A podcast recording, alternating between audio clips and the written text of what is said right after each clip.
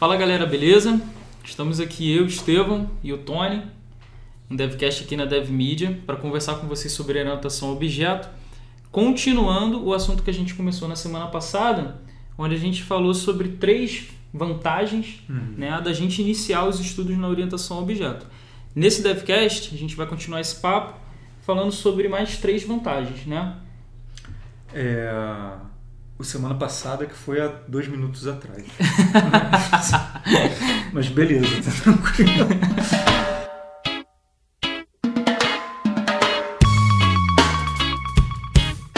Então, continuando, é, semana passada a gente falou da questão, primeiro ponto, orga- teu código fica mais organizado, você segue uma técnica para escrever o código que te leva a um código mais parecido, Padronizado, né? E você pode usar padrões de projeto, que são soluções é, pré-construídas que a programação estrutural não desenvolveu muito. Uhum, verdade. É, mas não são só esses os motivos principais que a gente listou aí ao longo dos últimos dias. A gente também é, colocou outras questões. A próxima, que na minha visão é, um- é uma coisa muito é, motivadora para você adotar, enfim, iniciar o estudo por orientação a objeto, é que você tem potencialmente, nada é garantido, mas você tem potencialmente um código mais fácil de ser mantido, né? De você mexer, mudar, evoluir, porque esse é o problema do software, né, cara, da nossa Uhum. área. Muda o tempo todo e cada vez com mais velocidade, Verdade. né? Então, o que, que você acha? Por que, que um código orientado a objeto é mais fácil de ser mexido, Uhum. alterado? Mexido, tá certo essa palavra? Tá. Dicionário aí? Deve estar. Mexido, né? Por quê que é mais fácil do que um, um código estruturado? É, chega engraçado, é engraçado como a gente chega num ponto em que tudo remete aos primeiros assuntos, né? Organização e padronização. né? Porque na orientação ao objeto, a gente a gente organiza o código por responsabilidade, Uhum. né? Por características semelhantes. Então, um produto, ele tem as características e as ações de um produto, ponto. Onde você precisar de um produto no teu sistema, você sabe que você pode se referenciar à classe produto. Isso é algo que vem do pensamento orientado ao objeto, né? Então, em contraponto, é, não que seja uma boa prática e não que seja adotada em todos os cenários, mas na programação estruturada é mais fácil conforme o, o sistema vai crescendo, já que as responsabilidades elas não estão é, totalmente isoladas na maioria das vezes, E concentradas em pouco, né? em- em- isso, em frações pequenas do código, você. Peraí que eu me perdi um pouco. Um pouco, um pouco. Você pode ficar com código espalhado, cara. Isso, você, e, o você ter, e você ter a repetição. É mais fácil você ter a repetição do teu código. É, por exemplo, um, um caso clássico de manutenção de software, de mexeção de software. Essa, essa não deve ter. O cara precisou incluir um negócio novo, um campo novo. Você tem produto, aí você tinha nome, descrição, não sei o que, agora você tem que saber qual é o peso do produto. Verdade. Se teu código está orientado a objeto, você sabe que você tem que ir na classe produto e lá é que você vai ter que Fazer essa implementação. Então, é aquilo que você falou. Por causa, em função do código estar organizado, estar padronizado, é isso que te facilita a manutenção.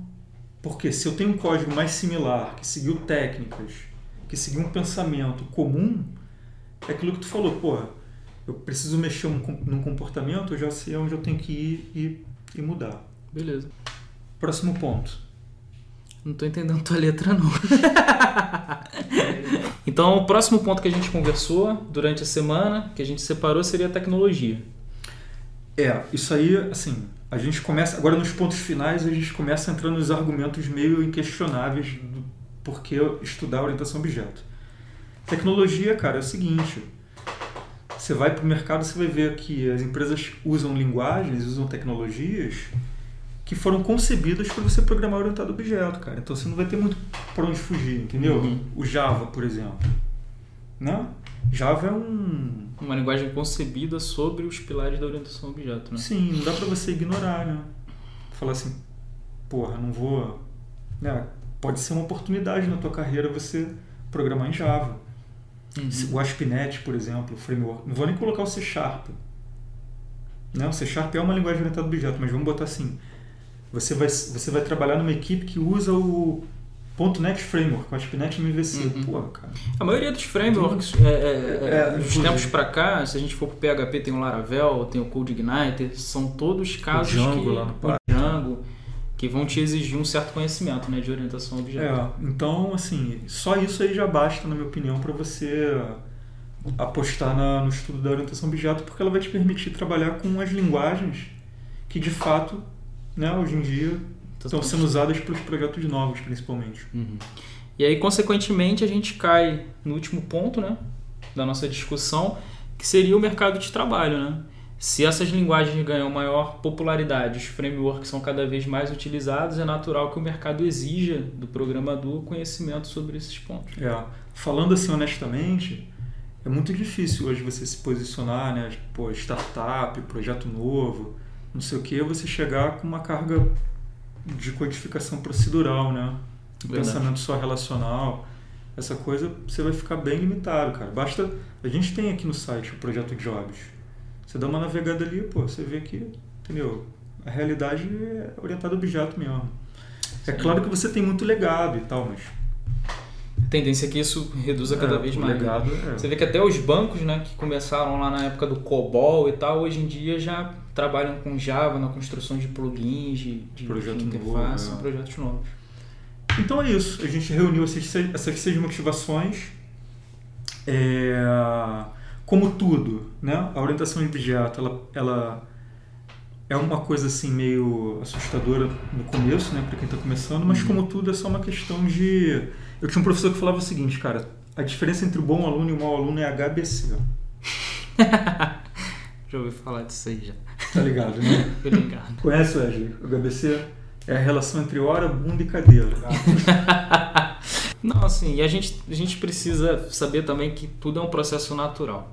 Sim, né? sim. Nada vai ser empurrado. Você não vai chegar à orientação a objeto e ah, tem que aprender padrões de projeto. Não tudo é um processo natural, você vai aprender a identificar características, uhum. processos, organizar, padronizar, padrões. Depois você vai sentir essa questão da manutenção, né? recapitulando tudo que a gente falou.